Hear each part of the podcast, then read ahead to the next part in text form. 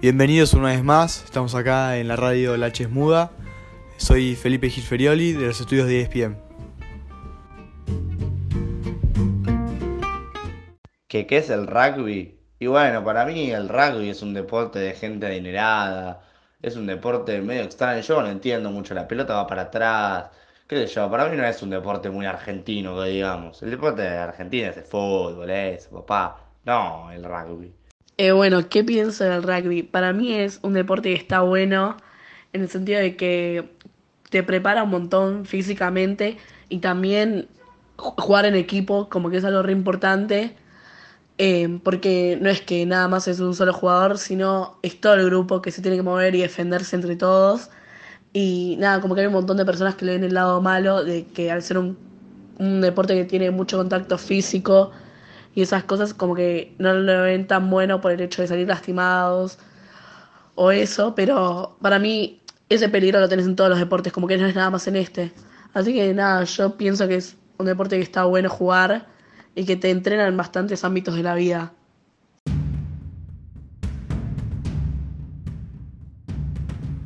Bueno, estas fueron distintas opiniones de personas que entrevistamos, pero ¿qué es rugby realmente y cómo surgió? Acá Tomás Kunz les va a contar un poco de este tan lindo y popular deporte. ¿Qué es el rugby? El rugby es un deporte que se practica entre dos equipos de 15 jugadores que tratan de llevar una pelota ovalada más allá de una línea de meta del equipo contrario. Para jugar con la pelota se utilizan las manos y los pies y para impedir el ataque se puede cargar y derribar al jugador que lleva a la ovalada. El partido dura 80 minutos y son dos tiempos de 40 minutos. El equipo se divide en 8 delanteros que son los forwards y 7 tres cuartos o backs. Los forwards se destacan por participar en el scrum y el line, mientras que los backs tienen mejor uso de las manos y son más habilidosos.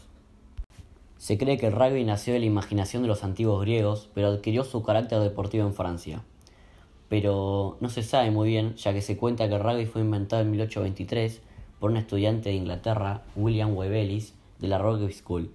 El juego surgió cuando William Ellis hizo trampas en el fútbol rudimentario que estaban jugando y tomó la pelota con las manos, llevándola así hacia adelante mientras él corría.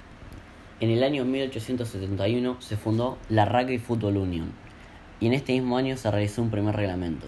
Un año después, en 1872, se comenzaron a realizar eventos anuales entre las universidades Oxford y Cambridge, pero durante la Primera Guerra Mundial se anularon. A finales del siglo XIX se estableció el torneo de las cinco naciones, en donde los países Escocia, Irlanda, Inglaterra, Gales y Francia lo disputaron. En 1908 el rugby se incluyó en los Juegos Olímpicos y posteriormente en los años 1920 y 1924. Durante la segunda mitad del siglo XX se ha mejorado el juego y trasladado a otros países, así llegando a ser conocido en todo el mundo y jugado en casi todos los países del mundo. Al igual que el fútbol, el rugby fue introducido en Argentina por inmigrantes británicos, muchos de ellos relacionados con los bancos y empresas ferroviarias inglesas que formaron sus propios equipos de rugby. En 1873, tres años antes de que se fundara la International Rugby Football Board, se jugó el primer partido de rugby en Argentina en el Buenos Aires Cricket Club, entre dos equipos llamados Bancos, Banks y Ciudad City. En ese mismo lugar se había jugado en 1867 el primer partido de fútbol. También en 1873 se jugó otro partido de rugby en la cancha de Polo de Flores, entre dos equipos que se llamaron Inglaterra y El Mundo. El primero integrado por jugadores ingleses y el segundo por escoceses, galeses, irlandeses y argentinos. El 14 de mayo de 1874 se jugó el primer partido siguiendo las reglas de la Rugby Football Union de Inglaterra aprobadas en 1871. El 10 de abril de 1899 se funda la River Plate Rugby Union Championship, antecesora de la Unión Argentina de Rugby o más conocida como UAR, que fue creada para organizar el campeonato local. Los clubes fundadores fueron Belgrano Athletic, Buenos Aires FC, Lomas Athletic y Rosario Athletic, en donde tuvo como primer campeón del torneo a Lomas Athletic.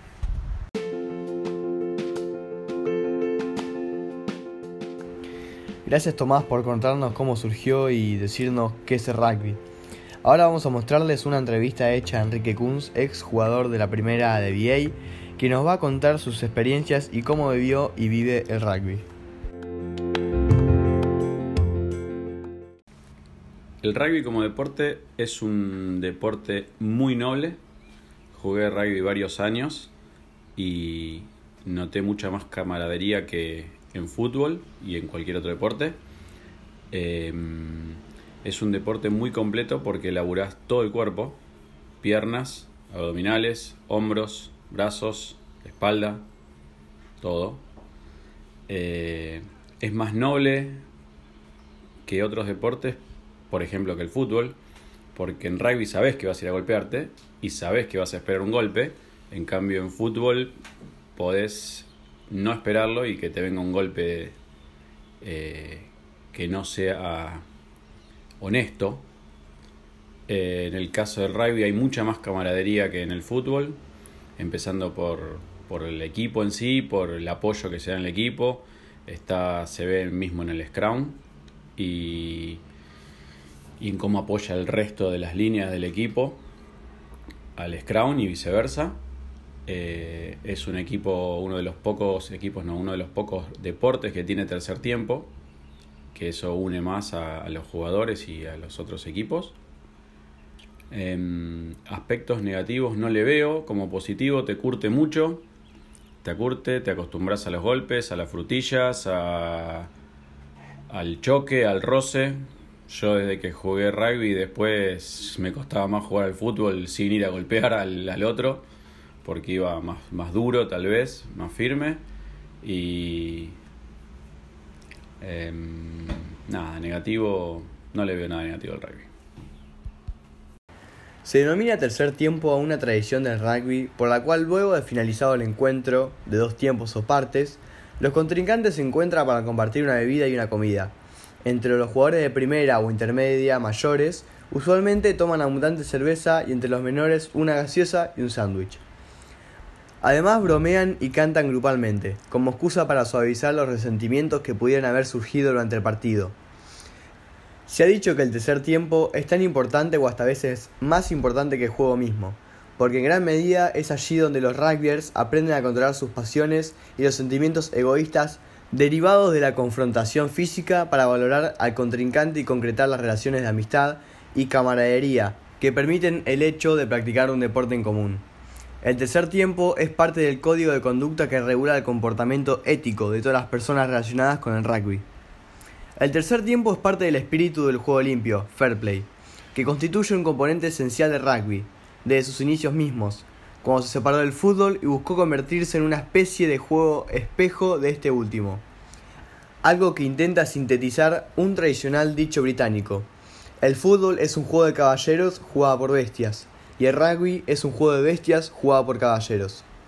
La denominación misma de tercer tiempo busca transmitir que el juego no acaba con la eventual victoria o derrota de algunos de los contendientes, sino con la camaradería y la diversión de un grupo indiferenciado, de quienes en los dos tiempos anteriores habían sido rivales pero no enemigos.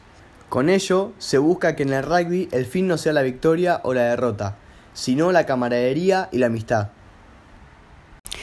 Nosotros hablamos mucho del rugby, del deporte, de las reglas, de cómo surgió, pero ¿por qué la pelota tiene esa forma? ¿Por qué es ovalada?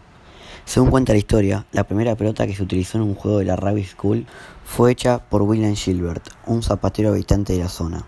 Gilbert se ganaba la vida vendiendo calzados a los alumnos y notó que podría incrementar sus ingresos al encargarse de la fabricación de pelotas de cuero. Así fue que tanto él como Richard Lyndon fueron los proveedores del colegio. Ambos los hacían de la misma manera, cortaban cuatro gajos de cuero, los cosían a mano y lo dejaban secar. Luego se le metía una vejiga de cerdo y se le inflaba pulmón a través de una boquilla de pipa y se cerraba el orificio de la envoltura con un cordón de tiento.